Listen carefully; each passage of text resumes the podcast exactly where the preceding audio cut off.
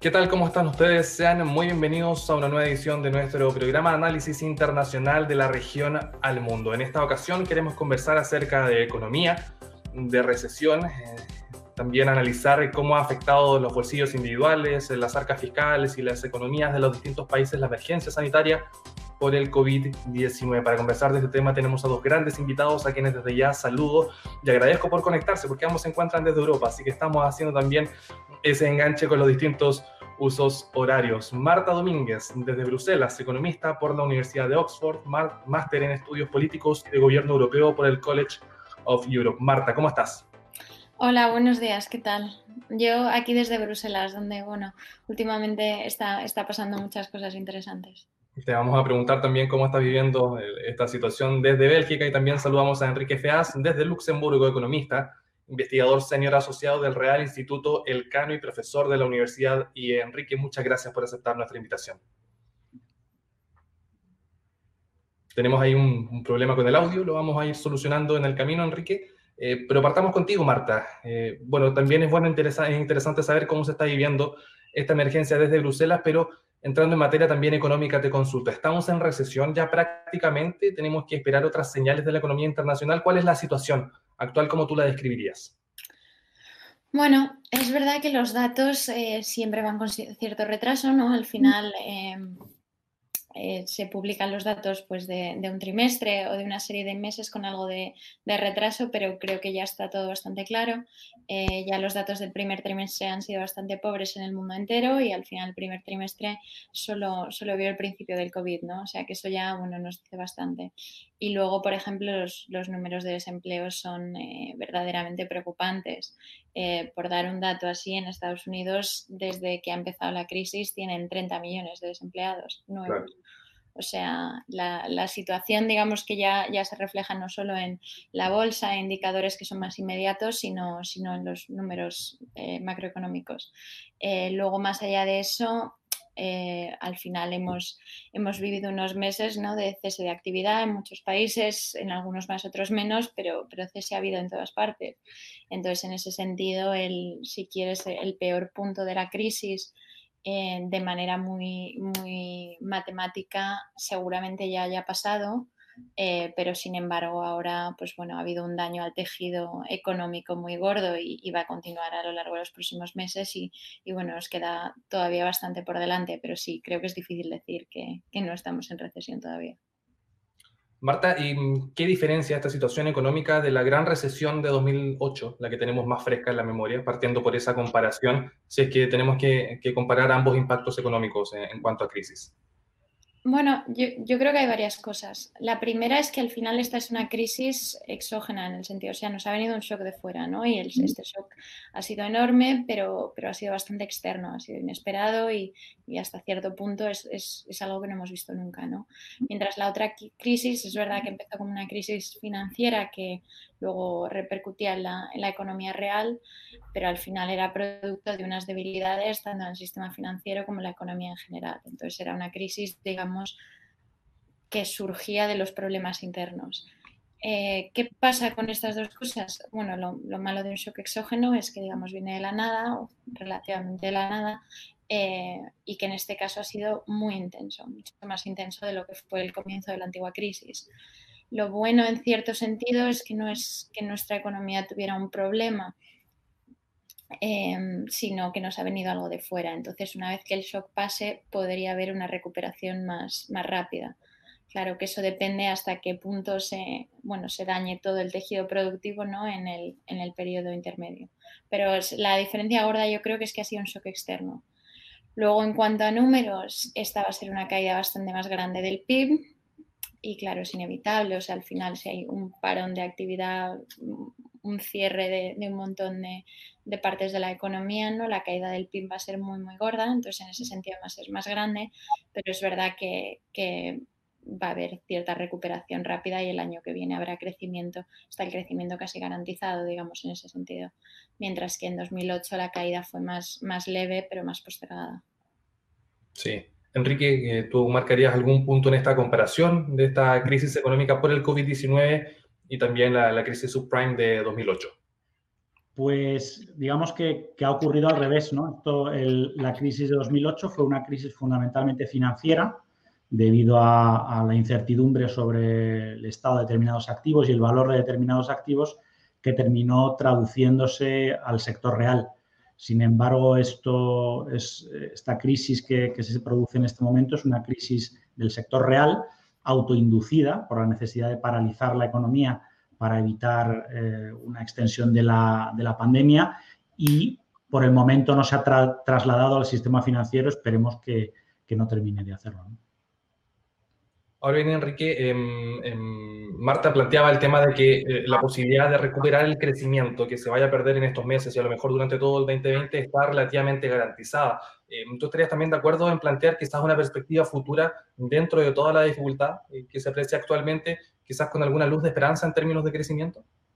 Bueno, yo, yo soy, tengo, tengo esperanza, pero, pero no sé si es un poco de wishful thinking por mi parte. Yo, creo que, la recuperación podría ser más rápida de lo previsto en la medida en que es posible que, la inmunidad sea mayor que la que indican los, los, datos. Si es cierto que al final el contagio ha sido muy inferior a lo que todo el mundo pensaba, entonces es posible que, habría, que hubiera algún repunte en los próximos meses que retrasaría bastante la recuperación. Hay que tener en cuenta que aunque esto es una crisis que ha afectado a todo el mundo eh, digamos, con un mismo factor eh, eh, estructural o un mismo factor que es, el, que es el virus, está afectando sobre estructuras productivas totalmente distintas. una, una, industria o un país industrial se puede recuperar relativamente rápido con una demanda que además se podría haber acumulado. Es decir, el coche que no te compras hoy te lo puedes comprar en septiembre. Sin embargo, los servicios, especialmente los servicios personales, no son acumulables. Eh, la temporada turística, si no, si no tiene lugar en verano, no tendrá ya lugar, se perderá para siempre. Si, si, eh, ¿Cuánto tiempo tardarán en recuperarse los viajes? ¿Cuánto tiempo tardarán en recuperarse los restaurantes? Eso depende mucho de cómo evolucione la pandemia y hasta ahora tenemos demasiada incertidumbre sobre cómo va a funcionar. Si, si al final no hay repuntes, eh, yo creo que podríamos estar hablando de una, de una recuperación cierta, como decía Marta. Pero todo me, gustaría puntualizar nada más, por no pecar de optimista, em, que es verdad, estoy primero totalmente de acuerdo con lo que ha dicho Enrique, ¿no? depende mucho de las, de las estructuras productivas de los países, eh, pero también creo cuando digo que la recuperación o el crecimiento está garantizado, me refiero que al final ha habido un parón tan gordo durante una serie de meses estos años que al final el PIB del año que viene, a menos que ocurra una catástrofe, será mayor que el de este en, la mayoría de los países. Pero claro, eso no significa para nada que vayamos a llegar a, niveles de 2019 y bueno, como dice Enrique, depende mucho del país, pero, pero eso no significa que no nos queden años difíciles por delante. Marta, ¿tú estás de acuerdo también con esta comparación que se hace respecto a esta crisis económica con el gran crash de 1929? Porque también se ha instalado en términos de lo que es la discusión respecto a la economía de que estamos viviendo el momento más complejo desde 1929. O sea, ya no tenemos que retrotraernos a otras crisis que tenemos más frescas en la memoria, sino que tenemos que pensar en este gran evento que mm, azotó con fuerza la economía global. Estamos también en presencia de la sucesión de la crisis del 29, a lo mejor tú marcarías algunos matices. Hombre, eh, la verdad es que no soy para nada experta de la crisis del 29. Creo que la comparativa se ha hecho principalmente en Estados Unidos y creo que es producto más que nada del hecho de que la caída de un montón de indicadores ha sido enorme y, por ejemplo, había una portada muy buena del New York Times que te decía el número de desempleo semanal en Estados Unidos y desde los años 40 o así. Y, y esta vez era a lo mejor, no me acuerdo los números, pero al menos 10 veces mayor de lo que había sido nunca, ¿no? Entonces creo que en el sentido de caída inmediata los números asustan y, creo que en Estados Unidos esto se ha vivido de manera especialmente fuerte eh, porque al final, por ejemplo, si miramos el desempleo en, 2008, creo que en 2009 llegaron al 10.0 y ese fue el máximo, mientras que ahora se dice que están ya en el 20, o sea, al final la caída eh, inicial ha sido muy grande pero sí creo que tanto en causas como, en consecuencias y como en eh, otros aspectos eh, no es necesariamente la, mejor comparación. Enrique, ¿cuál es tu mirada respecto a esta, comparación que hemos leído en la prensa desde hace ya varios meses? Y yo, yo, creo que, bueno, nos, nos, gusta comparar con otras catástrofes ocurridas a lo largo de la historia, pero creo que se parecen poco. Como muy bien dice Marta, el problema que ocurrió en la crisis del 29 también se derivó de, un, de, una, de una elevación excesiva de los precios de activos financieros que se corrigieron, es decir, de un mercado recalentado. Eh, fue también una crisis financiera que luego se tradujo a la economía real, no una crisis real que todavía no se ha traducido a la, economía financiera. Y luego, además, tenemos otra, otra cosa muy importante. Eh, dos cosas. Primero, eh, la globalización no funciona como funcionaba entonces, es decir, las consecuencias no son exactamente iguales en, una, en unas economías que todavía no estaban tan globalizadas como ahora. Y hay otra gran diferencia y es que, eh, sobre todo, los instrumentos de política económica que tenemos en el siglo XXI no tienen nada que ver con los que había en el siglo XXIX. Recordemos que en el siglo XXIX la expansión del gasto público se consideraba prácticamente anatema, es decir, es la época en la que Keynes eh, dice que es el Estado el que tiene que gastar y ahora mismo digamos que nadie ha tardado ni, ni cinco minutos en dudar que de esta crisis se va a salir con un elevado gasto público para recuperar la demanda y con toda la eh, artillería financiera de, monetaria que sea preciso por parte de los bancos centrales. Digamos que en ese sentido hemos aprendido muchísimo más y sabemos cómo se sale de una crisis que puede provocar una deflación. Enrique, si pensamos en los grandes polos económicos de Estados Unidos, China, Europa, eh, tal vez tengan como factor común eh, lo que es la elevación del gasto público, dada la situación de emergencia, que también así lo requiere. Pero, ¿qué diferencia a lo mejor eh, marcarías tú respecto a cómo se abordaría esta crisis y los impactos que esta vaya a tener tanto en Europa, Estados Unidos como China? Hay diversos factores que, tienen, que, que son distintos. ¿no? por lo pronto, eh, Europa no funciona como una zona monetaria única y eso, y eso es importantísimo. Eso lo ha estudiado Marta fenomenal, como los impulsos fiscales en, en, Estados Unidos, eh, el impulso fiscal es independiente del saldo fiscal de California. En Estados Unidos, en, Europa, sin embargo, como no somos una unión política, eh, la capacidad de gasto de cada uno está condicionado por su margen fiscal nacional lo cual puede terminar significando que, al final el gasto medio total sea menor eh, que el necesario y que además eh, se terminen con mayores divergencias reales, se salga más tarde de la crisis que Estados Unidos y con mayores divergencias reales.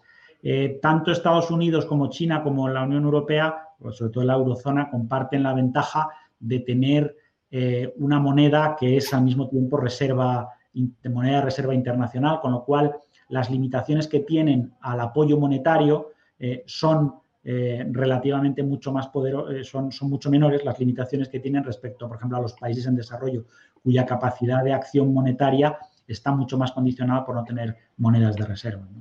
Es decir, en ese sentido, los tres poderosos en, términos monetarios tienen, tienen, más margen, incluso fiscal, mientras que, los, que los países en desarrollo. Pero en cualquier caso, Europa funciona, eh, por desgracia, no funciona como Japón, no funciona como China, no funciona como Estados Unidos, porque tiene un banco central que casi, casi, en esta ocasión, se ha comportado como un auténtico banco central, pero le ha faltado todavía un poquito.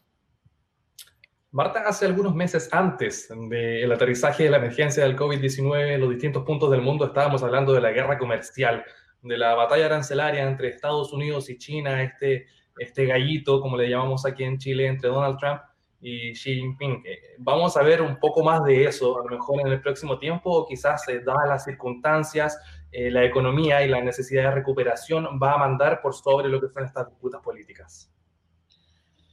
Bueno, eh, me alegro mucho, la verdad, de que hayas mencionado la cuestión comercial porque me parece muy importante y la OMC em, sacó el otro día unos números y predecía que, que el comercio en, en 2020 va a caer entre un 13 y un 32% que vale que obviamente este es un año excepcional, ¿no? Más allá de que hay una caída del PIB, que en consecuencia suele llevar a una caída del comercio, eh, pero ahora sí, la caída del comercio parece que va a ser mucho mayor que la del PIB. La del, la del PIB estima el Fondo Monetario Internacional que será del 3, eh, pero bueno, no es raro que la del comercio sea mayor, pero es sustancialmente mayor. Y es verdad que ha habido caídas, problemas en las cadenas de suministros, etcétera, etcétera.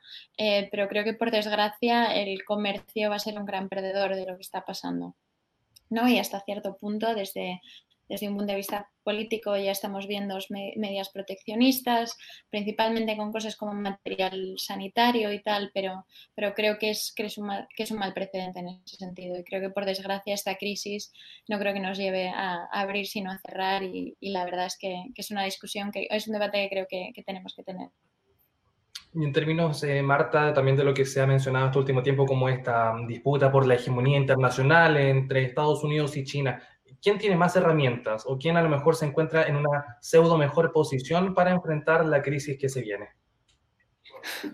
Entre Estados Unidos, China y, Europa también un poco por, bueno, es, lo que dice Enrique, hay, muchas variables. Uno de los problemas gordos de Europa es que al final pues, no, no tenemos una unión fiscal ¿no? propiamente dicha y de hecho, si, miramos las diferencias entre países del nivel de gasto, eh, la verdad es que han sido muy sustanciales.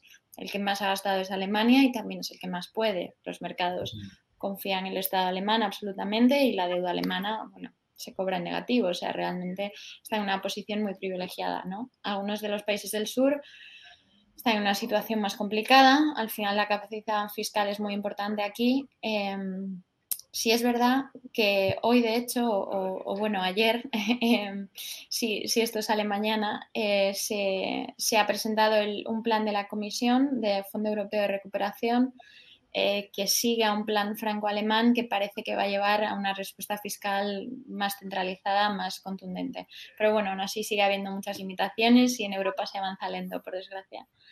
Eh, yo creo que Estados Unidos tiene una buena posición en el sentido de que, bueno, tiene eh, todo, toda la potencia de fuego del mundo, eh, pero es verdad que también tiene una economía que puede sufrir más en, situaciones como esta, desde el punto de vista de que al final, pues, la seguridad social o, o, digamos, el seguro médico va ligado al trabajo las prestaciones de desempleo son mucho menores, etcétera, etcétera. Entonces, de cara a, lidiar con el gasto, digamos, inmediato, es verdad que han, tenido un gasto bastante sustancial, pero es que en Estados Unidos una situación así no puede causar, puede tener un coste humano bastante más grande que en países de Europa donde el estado de bienestar está mucho más consolidado.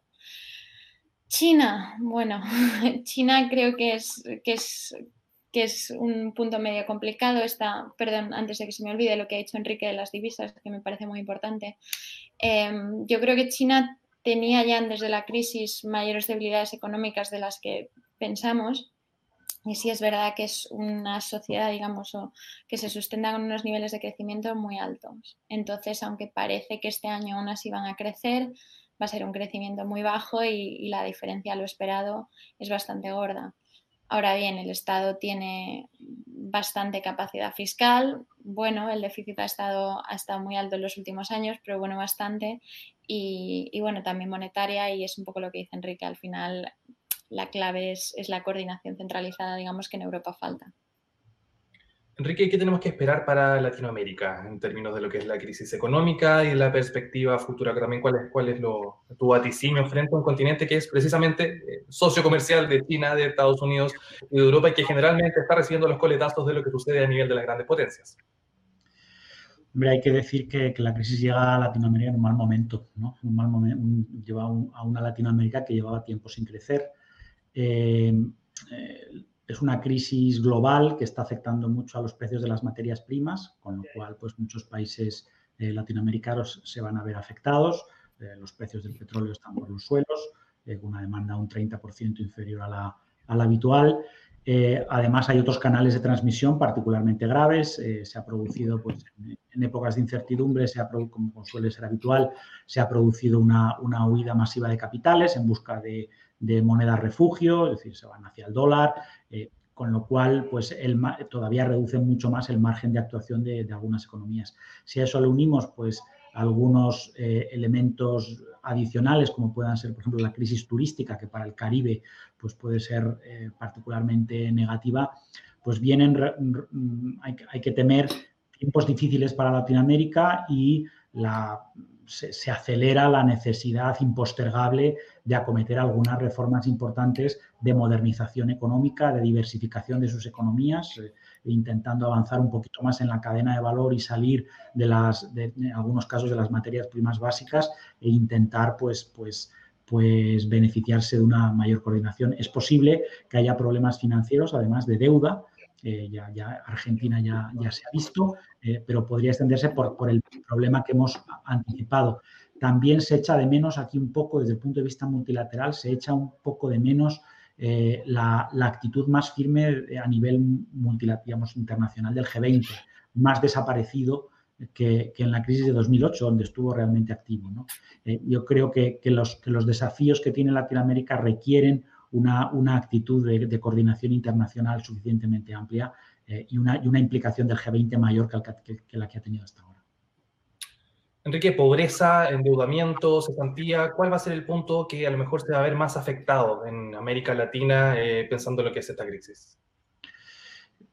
Es, un poco lo que decía antes Marta, ¿no? Al final esta crisis es muy sensible a los distintos eh, sistemas de pues, apoyo social, eh, a las estructuras de, estados del de estado del bienestar, a la informalidad. me se cuenta, por ejemplo, que, que el confinamiento eh, afecta a la economía también a la informal. Es decir, la, economía informal no se libra de la crisis eh, por, el hecho de que no sea, por, precisamente porque todo está confinado. Entonces, em, eh, algunas economías ya partían pues, de, desigualdades, de situación de desigualdades graves, de, desafíos desde el punto de vista de tensiones sociales, de protestas en las calles. Estas cosas se van a acentuar eh, y es posible que exista pues, unas ciertas tensiones políticas y sociales derivados pues, pues, de un contrato social en Latinoamérica que en algunos casos no ha funcionado. Ya se estaba hablando de, esas tendencias y, lo que la desigualdad, eh, las dudas respecto a la globalización, las tensiones políticas, eran cuestiones que ya existían antes de la crisis del coronavirus y lo que es posible es que esta crisis lo que hagan sea precisamente acentuarlas. Sí, Marta, a propósito de lo mismo, Enrique plantea la posibilidad de, eh, repensar algunas fórmulas económicas y eso también dice mucho con la sociedad que queremos aquí en América Latina, precisamente en un contexto de revueltas sociales, como es el caso de Chile, un estallido eh, que desde octubre nos tenía hablando de otros temas, incluso una nueva constitución. Eh, en esa línea, Marta, ¿cómo, ¿cómo se resuelve esta situación, este gran debate en un contexto de emergencia eh, cuando la crisis económica también se reúne con la crisis sanitaria y con la crisis social. Sí, bueno, ese es, uno de los grandes problemas de estas situaciones, ¿no? que al final acentúa muchas de las desigualdades. Es verdad que, que digamos, el virus afecta a por igual, eh, pero desde luego la, situación económica no, para nada. Y, ha acelerado muchas de las discusiones, tanto a nivel nacional, por supuesto, de la, globalización, desigualdades nacionales, e incluso en Europa em, hemos vuelto a, todos los mismos debates que, teníamos en 2008, 2009, 2011. yo creo que aquí es donde la capacidad fiscal y en general la capacidad para reaccionar es bastante importante, o sea, más allá de, de reformas mayores, porque al es un poco lo que estábamos diciendo antes, este es un shock muy gordo, pero al final hasta cierto punto es temporal. Ahora bien, ¿cómo protegemos las estructuras que tenemos mientras tanto eh, para que el deterioro que les cause no lleve una recesión muy profunda cuando el shock, eh, pues digamos, se acabe, pero no, pero la economía que emerja de ese shock esté mucho más débil. Entonces, en eso la capacidad fiscal hace una diferencia enorme y creo que, desde luego pone en evidencia la importancia de, bueno, de, poder reaccionar de manera contundente, de prevenir que el cierre de empresas, el desempleo a largo plazo y de apoyar a la población. Em, sin ingresos, digamos, durante el periodo de shock. Y entonces, bueno, las diferencias entre países están muy claras. El Estado sin duda ha intervenido y tiene que intervenir en este contexto de crisis, Marta. Em, sin embargo, eh, también se abre el debate sobre la participación permanente del Estado en distintos sectores de la economía donde actualmente no lo hacía.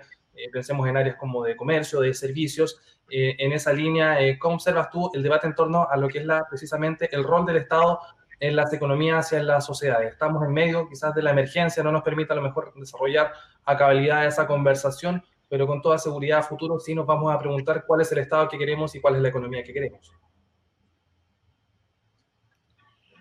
Bueno, eh, yo creo que desde luego son, eh, son cuestiones difíciles. Creo que, en momentos como este al final eh, se pone en evidencia lo, necesarias que son muchas de las estructuras del Estado eh, pero creo que desde luego desde un punto de vista de, bueno, de un rol más, más sistémico y más estructural en ciertos sectores, la verdad es que, es que creo que, que, no necesariamente la situación tiene que, o sea, un virus tiene que cambiar las percepciones que tenemos de eso. Eh, pero bueno, no sé, creo, creo, que es un debate, creo que es un debate más postergado. Es un debate que probablemente vamos a tener en una próxima oportunidad. A Marta Domínguez eh, le queremos agradecer eh, por sumarse a nuestro panel de, de la región al mundo desde Bruselas. Muchas gracias. Y muchas gracias también a Enrique Feaz desde Luxemburgo por acompañarnos en esta jornada para hablar de economía, de recesión y de lo que nos depara también este incierto futuro. Un placer.